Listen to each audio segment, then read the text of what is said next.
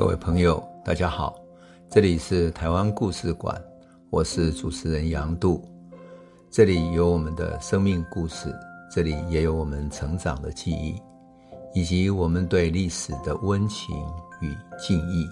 欢迎您收听，欢迎来到台湾故事馆，我是杨度，我们进入了两百集，两百集要来讲一个特别的故事。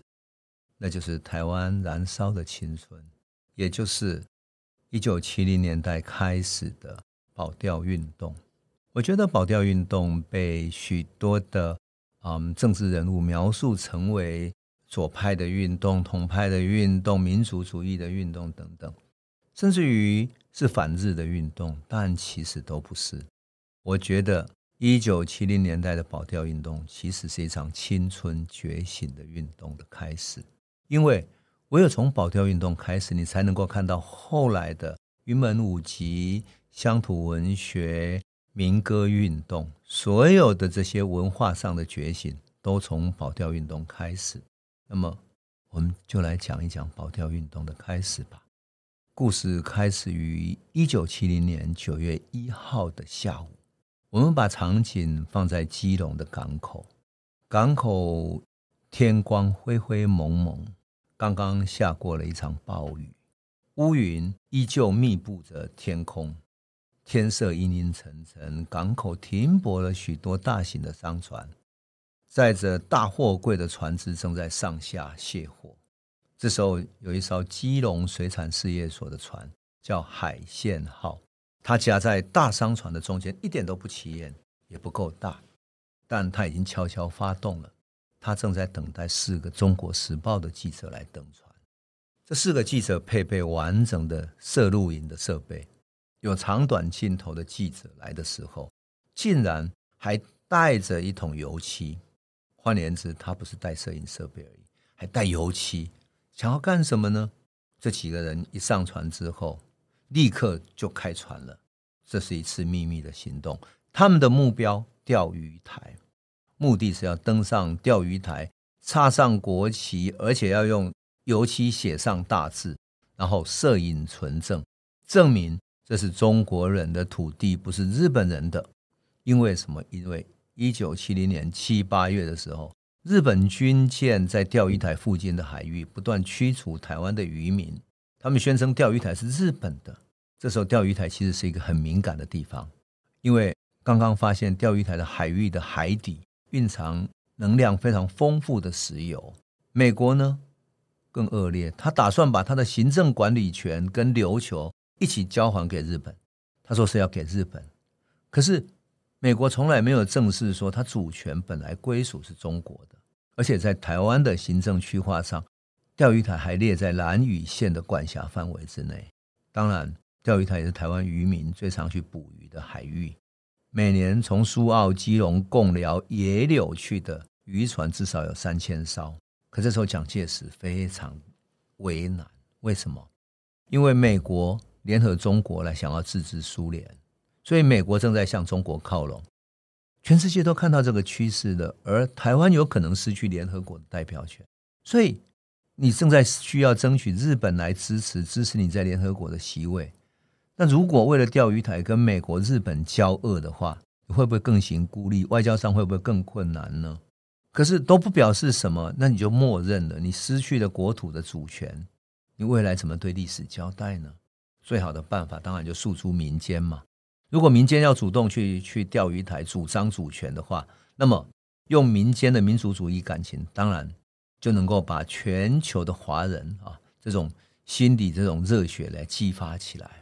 那民间要这么做，中华民国政府无可奈何，日本、美国也没有办法说什么。这个时候，谁来干这个事情？为什么是四个记者呢？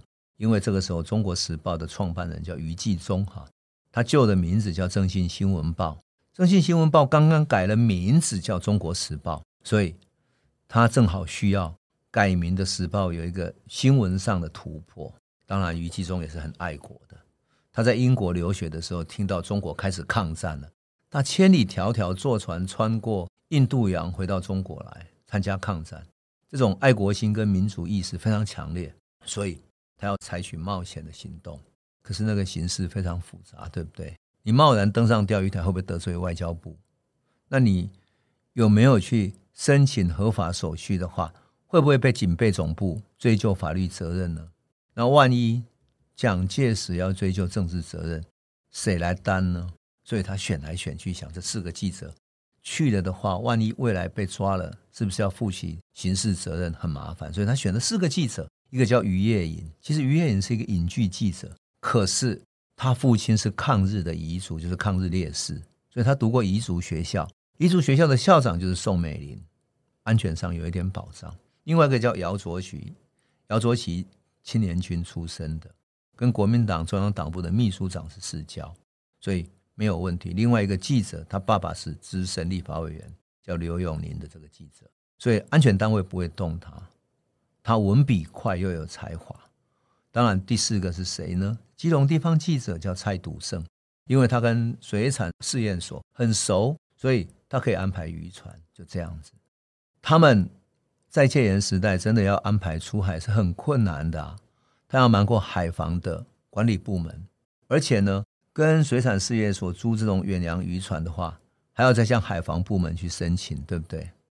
所以他们每一个人都自称说啊，我们只是随船出海。去采访人家海上的打捞作业，我们去海上采访而已。于是船就在这一天的黄昏的时候开出去了，从黄昏开到夜晚，这艘船穿过了夜间的海域，终于在二号的清晨九点三十分抵达了钓鱼台。一行人顺利的登上了钓鱼岛，包括了船长、船员。上岸以后，插上青天白日满地红的国旗，在上面拍照。啊！拍照完之后，他们拿出了油漆，在石壁上面写下什么？写下“蒋总统万岁”五个大字，他才收拾离开。那船又绕行了这个钓鱼岛周边，然后在南北两个小岛中间有一个峡湾，小小的峡湾。那本来是台湾渔民躲避暴风雨的一个小小的水域嘛。他们看到里面，哎，居然有一间公寮。那表示这是过去来打捞沉船的台湾沉船公司的员工在这里暂时住的地方，于是他就说这里拍照之后证明这台湾船员跟工人生活过的痕迹。好，九月四号这天，《中国时报》大篇幅登载了这个消息，全台湾都震撼了，而且振奋了。民间可以干这么大的事情，而政府做不到的。你想那个时候报纸只有三大张啊，可是那些在离岛上面，在礁岩上面。那些生活的水域，那个岛上插上去的国旗，多么让人感动啊！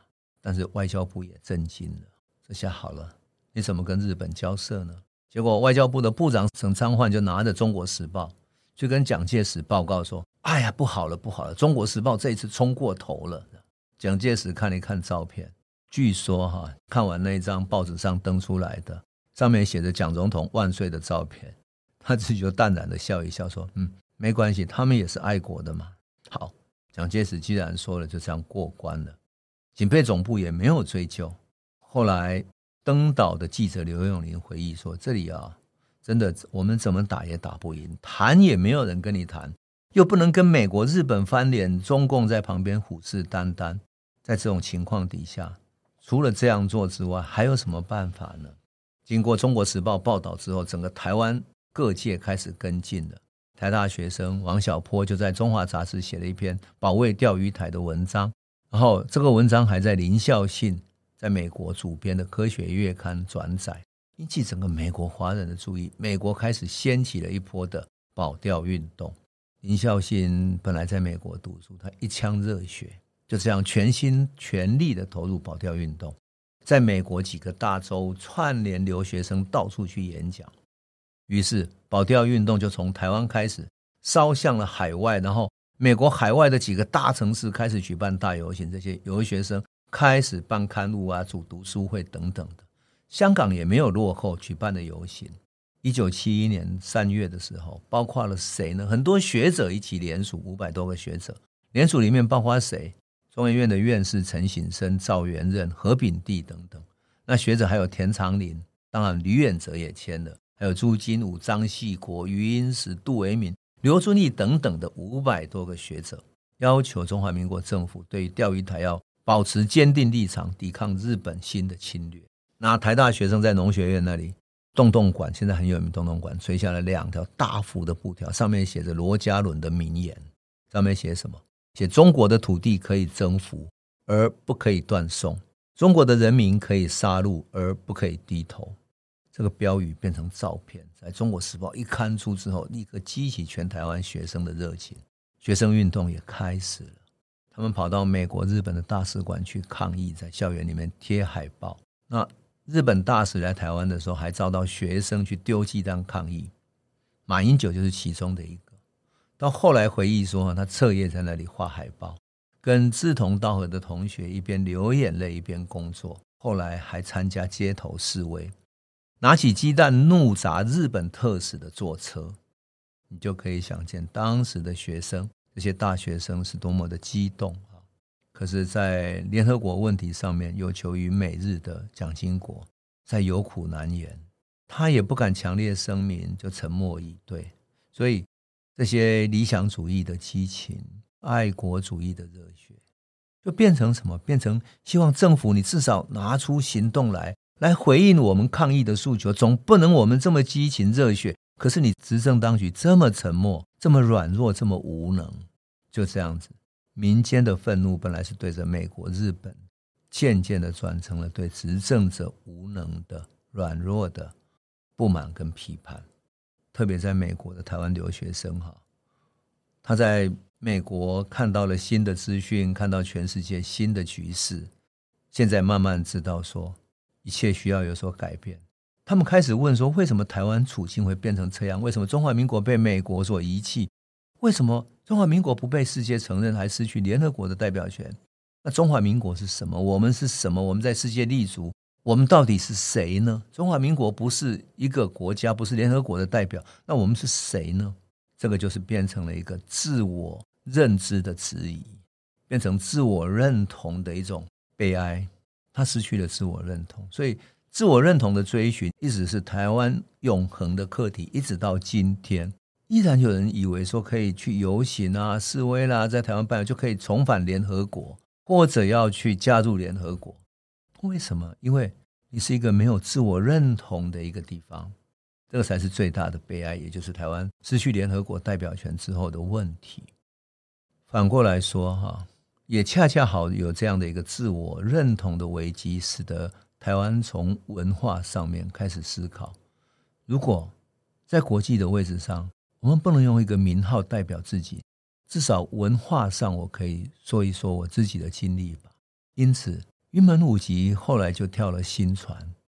新传讲什么故事呢？他讲的是就台湾早期的移民者如何渡过黑水沟，然后在万顷波涛，在最险恶的环境底下，终于。艰难的靠岸了，抵达台湾，开始筚路蓝缕，移起山林，开垦台湾。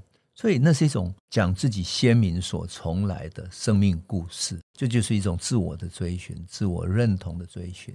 当然，乡土文学也是，乡土文学就带着我们重新去看见台湾内部的真正的现实是什么，而不是只有在追寻外部的国际上的名号而已。当然。民歌运动也是一样，要唱自己的歌，不要再唱西洋的歌曲了。这所有的这一切都来自于台湾失去联合国代表权之后，乃至于钓鱼台运动的时候遭遇到的挫败，然后开始了一种自我的追寻。当然，像美国的这些保钓运动，哈，后来有所分化，有一批人回到了大陆去。可是大陆又碰到文化大革命，所以周恩来就劝他们说：“你不如到联合国去吧。”中华人民共和国才刚刚加入联合国，需要了解这个世界，你们了解美国，所以来帮忙吧。